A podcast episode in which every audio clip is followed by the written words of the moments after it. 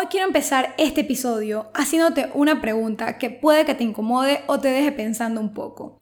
Y esta pregunta es, ¿qué tanto te comparas con otros fotógrafos? Sin importar que la respuesta sea que te comparas un poquito, mucho o en exceso, quiero que sepas que esto es más normal de lo que pensamos.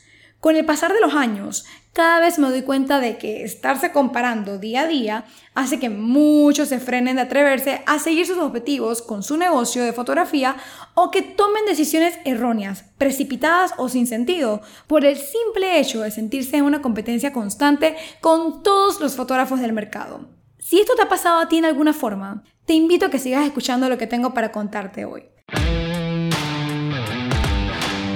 Porque llegó el momento de analizar realmente cómo nos hacen sentir estas comparaciones, cómo nos afecta como dueños de nuestros negocios de fotografía y qué cosas podemos hacer para evitar que nos influya de forma negativa en nuestra mentalidad.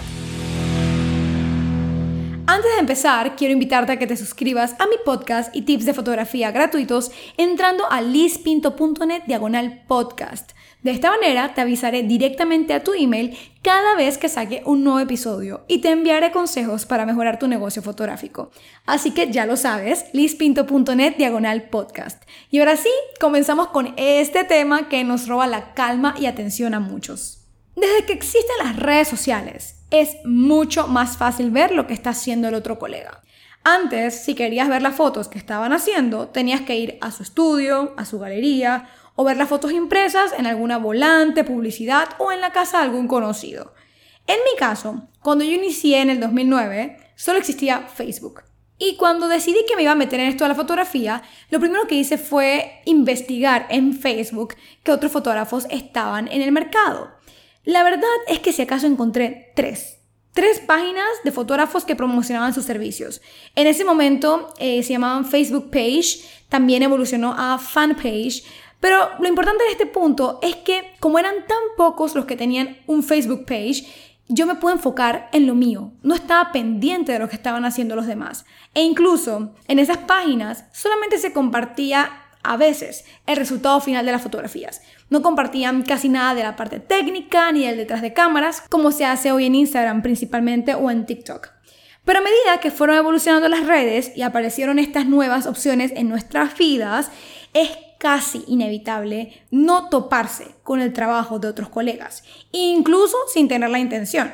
Y eso a veces nos hace cuestionarnos de lo que estamos haciendo. Y no digo a veces, mejor dicho, casi siempre nos hace cuestionarnos de lo que estamos haciendo o nos hace cambiar de parecer. Y bueno, por las experiencias que he tenido en estos años y también experiencias que he vivido con mis estudiantes, principalmente de la Click Academy, me he dado cuenta de unas categorías, si se les puede llamar así, de comparaciones más frecuentes que tenemos con otros colegas y que más influyen en el crecimiento de nuestro emprendimiento. Así que te las voy a compartir a continuación para ver si te ves reflejado en alguna de estas categorías. Empecemos. La primera categoría de comparación creo que es la más habitual entre fotógrafos. Y esta es la comparación de fotos. Tan sencillo como eso. Comparamos nuestro trabajo con el trabajo de otros colegas. Esto ocupa el puesto número uno en cuanto a comparaciones se refiere. Y sí, vamos a ser sinceros. En algún momento de nuestras vidas hemos comparado nuestras fotos con las de algún colega. Que si la edición, que si los colores, los tonos, los encuadres, la iluminación. En este punto, yo siento que hay como dos situaciones que vienen a nuestra cabeza dependiendo de las fotos que estemos viendo. Si el trabajo del otro fotógrafo nos parece increíble, es muy probable que veas tus fotos como insuficientes, poco interesantes y faltas de todo. O sea, por no decir una porquería. Porque así de duro somos con nuestro trabajo. Pero también vamos a otro extremo. Si las fotos no nos parecen del todo buenas, empezamos a desmeritar el trabajo de otros para nosotros sentirnos mejor sobre lo que estamos haciendo. Y terminamos diciendo cosas como, por ejemplo, esa composición no me gustó, ay, esa edición le hace falta algo, en serio se hace llamar fotógrafo profesional y mira qué mala iluminación tiene. Realmente nos estamos afectando en ambas maneras. Incluso en esta que se supone que nos debe hacer sentir superiores, nos está desgastando mentalmente, porque seguimos en esa mentalidad de competencia con otras personas en vez de competir con nosotros mismos. Y creo que una de las cosas más bonitas que tiene nuestra profesión es que podemos inspirarnos de otros colegas, de los trabajos que han realizado. y no irnos a estos puntos extremos. Así que, si esto es una de las cosas que hace que más pierdas el tiempo, porque créeme que esta es de las cosas que más roba tiempo, aunque no nos demos cuenta, si tú eres de estas personas que sigue a muchísimos fotógrafos, se las pasa comentando en todas y cada una de las fotos que publican, se la pasa analizando todo el trabajo que hacen, yo realmente te recomendaría poner un límite de tiempo o incluso, si es posible, tratar de silenciar o bloquear por un tiempo esas cuentas para que veas y te enfoques más en lo que tú estás haciendo y qué cosas puedes mejorar. Es de las cosas que yo sé que es más difícil de hacer porque nos hemos acostumbrado inconscientemente e incluso el algoritmo tan famoso nos muestra cada vez más fotos porque sabe qué es lo que estamos buscando y sabe perfectamente qué es lo que nos gusta. Entonces vamos nosotros a ponerle un alto a esto para poder frenar esta comparación en cuanto a trabajos. Y de nuevo, la comparación no es mala en este punto si la hacemos para inspirarnos, para crecer más, para ser más investigativos, para ser recursivos y darnos cuenta de cosas que podemos hacer nosotros para conseguir resultados similares si el trabajo del otro colega nos gustó. Así que vamos a verlo desde otro punto de vista y sacarle algo bueno a estarnos comparando con otros colegas. En el punto número dos es otra de las comparaciones más comunes que he escuchado y es comparar nuestro equipo fotográfico con el de otro colega. Y esta es una de las cosas que más pasa, porque al iniciar, obviamente todos queremos tener el mejor equipo disponible en el mercado, lo cual no es nada fácil, porque sabemos lo mucho que cuesta tener buenas cámaras, buenos accesorios. Si tú estás escuchando Boss es porque probablemente o muy seguramente sabes lo que cuesta ser fotógrafo. Así que es normal comparar el equipo de uno con el de otro. Yo personalmente no soy muy técnica, no me considero una persona eh, obsesionada con el equipo, muy por el contrario, me inclino más por la parte del negocio, que por eso estamos hablando de esto, y también por la parte creativa. Nunca ha sido mi debilidad la parte del equipo, pero sí sé por muchos estudiantes, por muchas experiencias y mensajes que me han enviado, lo mucho que influye el hecho de estarse comparando con el equipo. Porque en más de una ocasión me han escrito diciendo, hola Liz, mira, tengo esta cámara modelo tal, ¿tú crees que yo puedo ofrecer mis servicios considerando que es una cámara de principiantes? El hecho de pensar que tu equipo te limita a ti de poder ofrecer un servicio es algo que inconscientemente se te ha ido sembrando en tu cerebro por ver a otras personas trabajando con un equipo superior. Porque si no tuvieras un punto de comparación, ese pensamiento ni siquiera estuviera en tu cabeza. Y creo que es de las cosas que más nos ha dejado las redes sociales es que podemos verlos detrás de cámaras de los fotógrafos, podemos ver el equipo que utilizan. Muchos incluso comparten los parámetros, la cantidad de flashes que tienen, lo cual hace pensar que para poder ser profesional tienes que tener todos esos elementos, lo cual no podría estar más alejado de la realidad. Ten en cuenta que esos fotógrafos que tú admiras por la cantidad de equipo que tienen o si tienen una cámara con el modelo más nuevo del mercado, recuerda que no siempre fue así. La gran mayoría de fotógrafos, por no decir todos, empezaron con un equipo mucho más sencillo. Si tú estás empezando, créeme que también es un camino por el que vas a tener que pasar. A menos de que te hayas ganado la lotería, tengas un tío que te regale la cámara o inviertas todos tus ahorros, créeme que esto es algo que vas a tener que pasar poco a poco, paso a paso y disfruta de cada etapa del proceso. Es muy importante que ames tu herramienta, porque si le pones todo el peso y el valor a la herramienta, la herramienta te va a dominar a ti y te va a bloquear creativamente, te va a bloquear también en cuanto al, aspecto del negocio, de la experiencia, que al final es lo que el cliente está buscando. Si tú le puedes dar a tu cliente buenas fotos, buena experiencia y que la pasen muy bien contigo, créeme que eso va a pasar a segundo plano. Véndete tú como fotógrafo y vas a darte cuenta que al final, más que la cámara, más que las fotos, lo que diferencia a un fotógrafo de otro es literalmente el fotógrafo. Así que espero que en este punto de compararte con el equipo, trates de ponerte a ti en primer lugar y el equipo en segundo.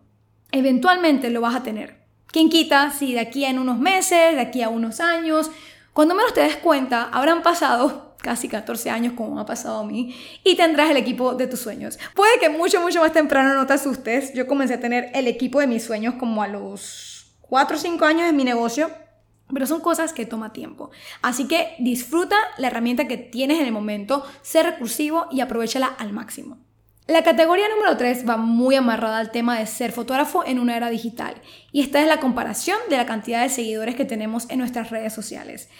Y aunque no queramos admitirlo, esta es de las cosas que frena a muchos fotógrafos de atreverse a publicar, de atreverse a compartir, de atreverse a atraer clientes. Y parece irónico porque muchos piensan que si no tienen X cantidad de seguidores, entonces no pueden ser considerados fotógrafos profesionales, cuando esto no podría estar más alejado de la realidad. La cantidad de seguidores es equivalente a la estrategia de marketing, constancia y también tiempo que una persona pueda tener en las redes sociales. En mi caso, yo tengo muchísimos años ya en las redes sociales, pero si hay una persona que se mete en mi cuenta de Instagram, por decir algo, lispinto10, y ve la cantidad de seguidores que tengo, puede que piense, wow, esta persona subió esa cantidad de seguidores de la noche a la mañana, cuando en realidad ha sido algo que ha tomado más de 10 años. Y ese número que tengo actualmente no es equivalente a la cantidad de clientes que yo tengo. Eso no es un secreto. Es imposible que yo tenga esa cantidad de miles de clientes en un año. Tener una cantidad de seguidores mayor o menor solamente te va a ayudar a expandir más tu mensaje. Ten en cuenta que incluso teniendo un número bajo de seguidores, digamos unos 100, 200, 500, 600 seguidores en tu cuenta fotográfica, eso es igual a tener un auditorio lleno de personas. En los tiempos de antes, si un fotógrafo quería llegar a esa cantidad de personas, tenía que ir de puerta en puerta, tenía que irse a varios colegios a promocionarse, tenía que irse a varias agencias de publicidad, tenía que buscarlos directamente. Las redes sociales ahora nos permiten a nosotros llegar a una gran cantidad de personas de una forma más sencilla. Y si tienes un número reducido de personas, créeme que es más fácil crear comunidad. Porque si esas personas te están siguiendo, y ten esto en consideración, si esas personas te están siguiendo, a pesar de que tú no tienes muchos seguidores, es porque valoran más lo que tú haces o cómo tú eres que un número. Porque al final del día la cantidad de seguidores es un número. Entonces hay que valorarlos mucho más a esas personas que a pesar de que te hace falta eso, entre grandes comillas, ellos están ahí pendientes de lo que tú tienes para ofrecer. Y creo que esta es de las cosas que hace que muchas personas digan como que no le funcionan las redes, de que publican, de que no comentan de que no les ponen like, de que sienten que hacen estas cosas por el gusto, es porque primero están bloqueados con el pensamiento de que solamente unas cuantas personas los están viendo.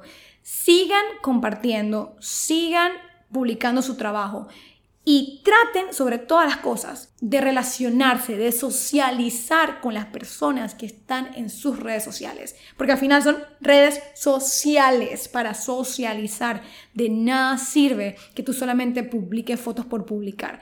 Si tú quieres tener una mayor audiencia, tienes toda la libertad de hacerlo pero trata de valorar la que ya tienes actualmente. Deja de compararte con otros fotógrafos que tienen miles y miles y miles de seguidores sintiendo que eso es igual a tener éxito, porque no necesariamente lo es.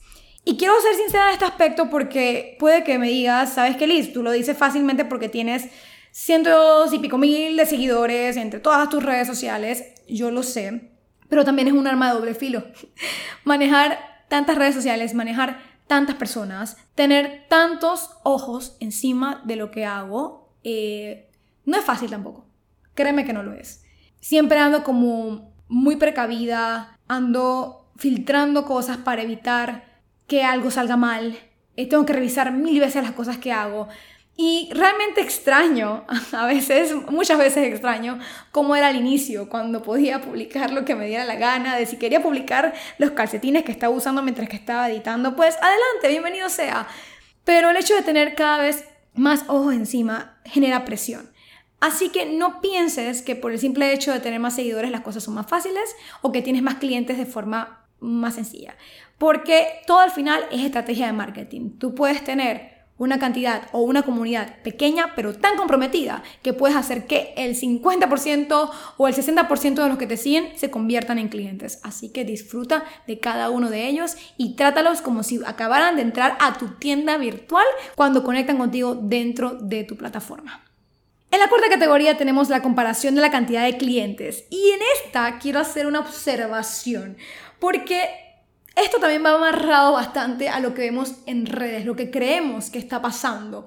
Y la verdad es que nadie sabe qué es lo que está ocurriendo dentro del negocio de cada fotógrafo. Nosotros podemos ver que el fotógrafo está tomando fotos lunes, martes, miércoles, jueves, todos los días de la semana, en vacaciones, en, no sé, en Navidad, en todos los momentos del año, pero tú realmente no sabes cómo le va a ese negocio por dentro. Entonces pecamos de decir, uy, a ese fotógrafo lo contrata todo el mundo y a mí nadie me busca, a mí nadie me contrata, debe ser que mis fotos son una porquería. Volvemos al punto número uno, buscamos como las razones por las que este punto número cuatro no está ocurriendo, que por qué a ellos sí les va bien y por qué a mí no. Y hay que tener algo muy presente en este punto. El hecho de la cantidad de clientes va también amarrado al precio que ofrece X o Y fotógrafo. Entonces, si un fotógrafo, por ejemplo, ofrece una sesión de fotos a 25 dólares, porque lo he escuchado y me duele decirlo, es mucho más probable que tenga un volumen alto de clientes. Y por eso en este punto es que tenemos que tener muy claro cuáles son nuestros objetivos, porque nos podemos sentir tentados a hacer cambios de estrategia en nuestro negocio por el simple hecho de querer tener esa misma cantidad de clientes. Y debo confesar que este es uno de los puntos con los que yo más discuto conmigo misma, yo conmigo, totalmente, a cada rato.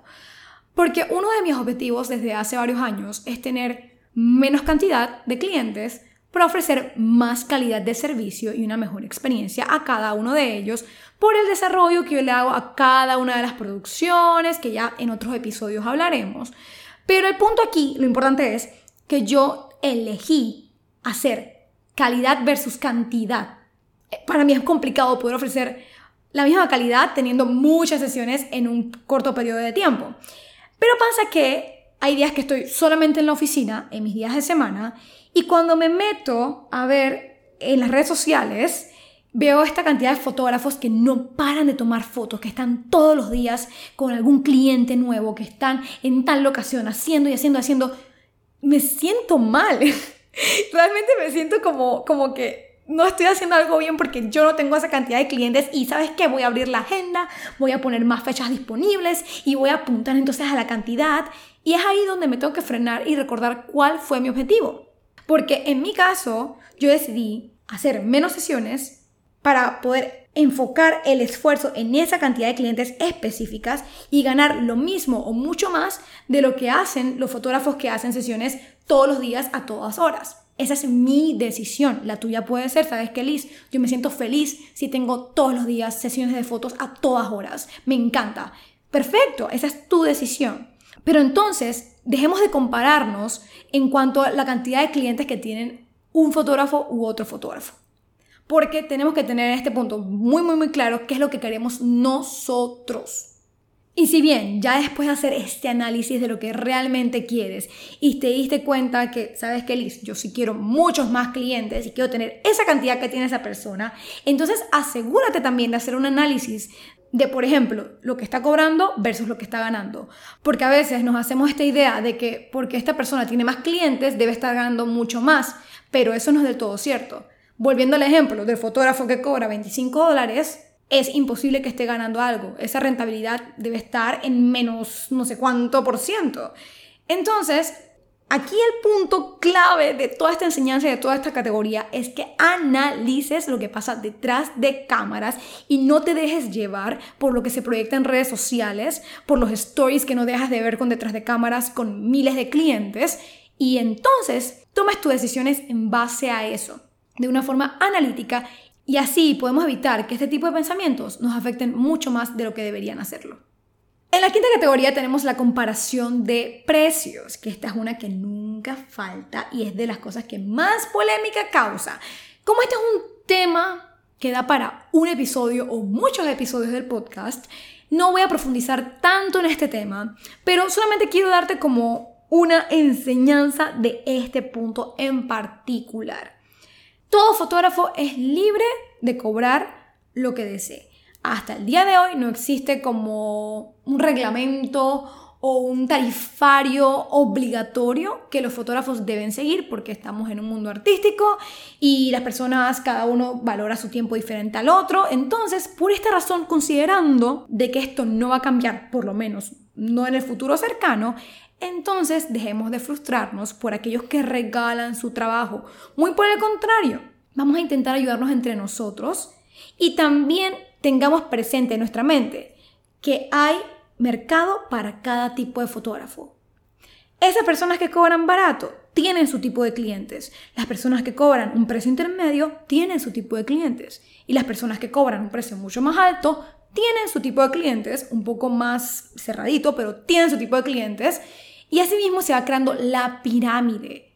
Enfócate en qué posición de la pirámide tú estás o en qué puesto de la pirámide tú quieres estar para entonces cuando te compares veas qué cosas puedes hacer para posicionarte eventualmente en ese lugar. Dicho de otra manera, si te vas a comparar con los que cobran menos sin tú querer apuntar a ese tipo de mercado, no tiene lógica. ¿Para qué gastar energía en ellos? Sí, Liz, es que me dañan el mercado, los clientes se van con ellos en vez de conmigo. ¿Tú querías esos clientes que querían algo barato o quieres apuntar a los que sí pagan un poco más? No, pero es que la verdad cuesta encontrar ese tipo de clientes. Claro, porque tienes que enamorarlos un poquito más, tienes que venderles el valor de que te contraten, tienes que atraerlos de diferentes formas. No te van a llegar tan fácil como los que buscan algo mucho más económico y una experiencia más rápida. Así que no, ten claro lo que tú quieres para entonces si te vas a comparar, tenga sentido y veas qué cosas puedes entonces mejorar tú en tu estrategia para poder llegar a esas personas que cobran lo que tú quieres cobrar. Pero ya luego en otro episodio nos metemos en este tema de los precios porque si no me voy inspirando y esto va a dar para largo. Porque ya vamos para el último punto y la última categoría es la comparación del éxito. Antes de hablar de este tema, es muy importante que tengas en cuenta que el éxito es diferente para cada persona. Y esto siempre se los digo a mis estudiantes de la Click Academy. Para unos, ser exitoso es poder trabajar desde casa para ver a sus hijos crecer. Para otros, el éxito puede ser tener un side job en los fines de semana y tener ese ingreso extra que le va muy bien y le permite irse de vacaciones una vez al año. Para otros, el éxito puede ser viajar por el mundo mientras que toman fotos. Para otros, el éxito puede ser tener un estudio, porque siempre ha soñado con tener un estudio y ahí poder atender a cada uno de sus clientes. El éxito para cada persona es diferente. Entonces, por ende, compararnos en cuanto a los éxitos que ha tenido otro, sin saber realmente lo que nosotros queremos, no tiene mucho sentido. Así que primero, en este punto, quiero que analices qué es para ti ese concepto de éxito. ¿Cuál es tu objetivo? ¿Qué es lo que tú quieres lograr con esto? ¿Cómo y cuándo sentirías que tú alcanzaste el éxito en tu negocio de fotografía? Y ojo, no es que haya un punto final en tu carrera como fotógrafo o en tu negocio de fotografía si es esto a lo que te quieres dedicar el resto de tu vida. Pero hay un punto en la carrera que es diferente, es otro tipo de punto, es un punto y seguido. Cuando llega ese punto, te das cuenta de que te sientes realizado, feliz, exitoso, te sientes como que, uff, lo logré, voy a seguir con lo que estoy haciendo. Ese puntito, ¿cómo se ve en tu cabeza? Entonces, cuando veas a otros fotógrafos celebrando algún tipo de éxito, recuerda que esa es su versión de éxito. No te sientas mal si esa persona ganó un premio por X concurso y tú dices, ay, no puede ser, yo no he ganado ningún premio por ese concurso. ¿Tú querías realmente ganar un premio por ese concurso? ¿Eso estaba dentro de tu visión de éxito? Porque si no, de nuevo, no tiene sentido que estemos mal mentalmente porque esa persona sí lo consiguió, si nosotros ni siquiera lo teníamos en nuestro radar. O por ejemplo, lo del estudio. Ah, esta persona está celebrando que tiene la llave de su nuevo estudio. Y yo, yo todavía no tengo estudio. Pero aguanta, Liz, tú nunca has querido tener un estudio. ¿Por qué sentirte mal de que tú eres menos fotógrafa que otra persona porque no tienes estudio si tú nunca has querido tener un estudio. Entonces, de nuevo, analicemos qué es lo que realmente queremos para que cuando nos comparemos con éxitos de otros colegas, en vez de sentirnos menos, nos alienten y nos inspiren a saber que nuestros éxitos también se pueden alcanzar. ¿Ok?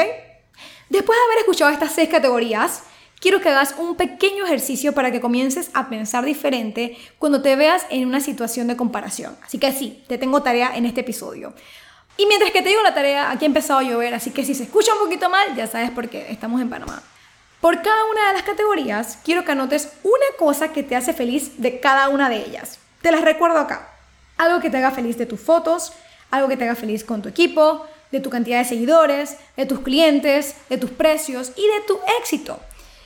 Si la Liz del 2009 tuviera que responder a esta pregunta, tomando en cuenta que estaba empezando en ese momento, sonaría algo como esto. Me siento feliz porque, categoría 1, mis fotos alegran a otras personas. Categoría 2, porque tengo una cámara a la que le puedo cambiar los lentes, porque para mí eso era algo magnífico. Yo antes de eso no tenía ninguna cámara que se le pudiera cambiar los lentes. Categoría 3, porque mis amigos y familiares siguen y apoyan mi trabajo. No tenía tantos clientes al empezar, pero mis amigos y familiares estuvieron ahí desde el inicio. Categoría número 4, porque tengo personas que me han escogido para tomar sus fotos. Esta es la que va relacionada con los clientes. A pesar de que eran pocos, tenía personas que confiaban en mí. En la categoría número 5, me siento feliz porque estoy cobrando por hacer lo que me apasiona, aunque en ese momento solamente fueran 50 dólares por una sesión de fotos.